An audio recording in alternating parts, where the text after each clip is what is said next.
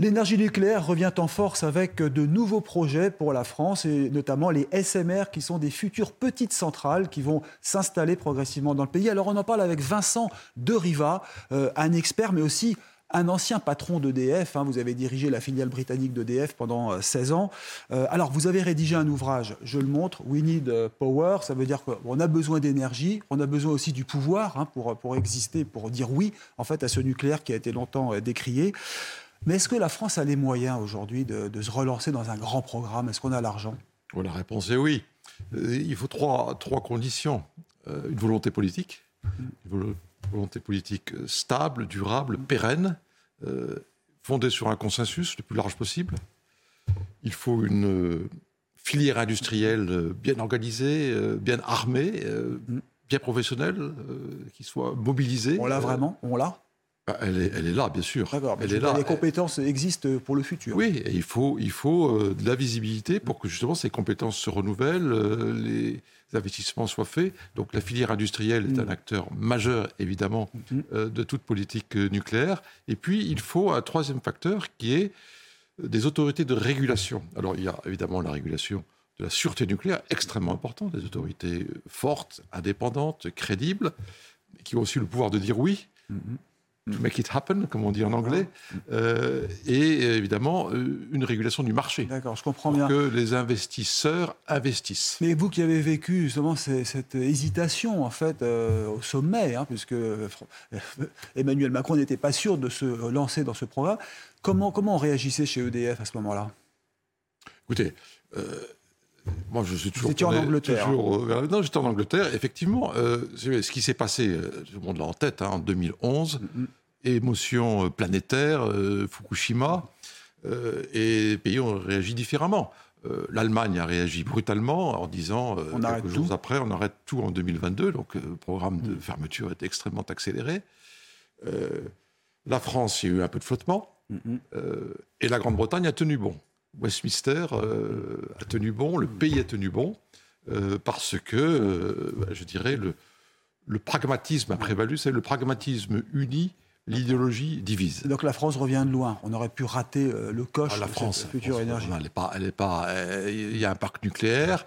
Euh, il y a un projet en Grande-Bretagne dont je parle dans mon livre, dont on reparlera peut-être. C'est un projet français. Oui, mais on a failli céder aux écologistes. La Grande-Bretagne a fait confiance à la France, à EDF et à l'EPR pour construire ces EPR, pour relancer son propre nucléaire.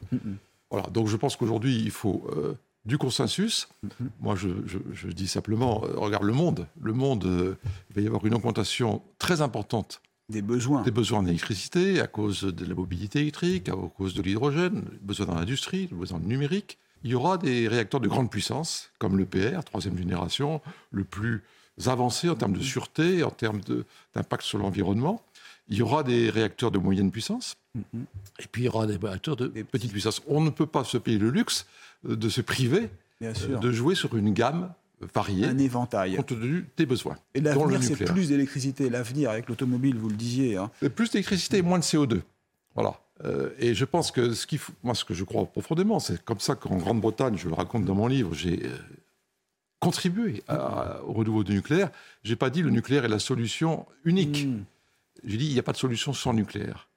Et je pense que ça, c'est important. Il faut cesser les combat idéologique. Euh, on est pour le renouvelable, on devrait être contre le nucléaire. ça veut dire que on est pour le nucléaire, on devrait être contre le renouvelable. Je ne le pense pas. Il faut un mixte équilibré. Et 50% de, nucléaire, c'est tenable, franchement, avec euh, solaire et éolien, ça, peut remplacer 50%. 50%, c'est pas. Euh, quand on est quand on part de 75%, 70%. C'est le cas aujourd'hui.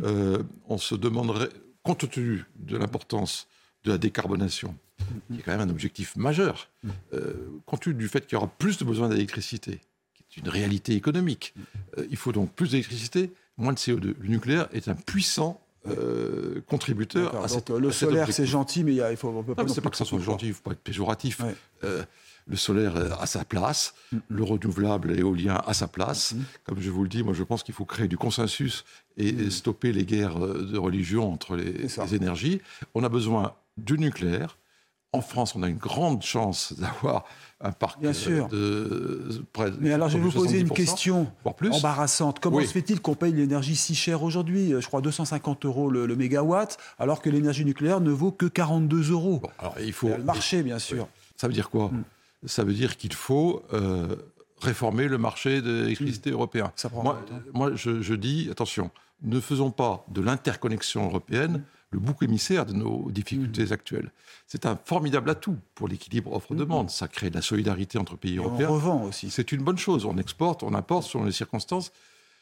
En 1946, quand on a euh, créé l'interconnexion française, on a relié toutes les sociétés d'électricité, on a créé EDF.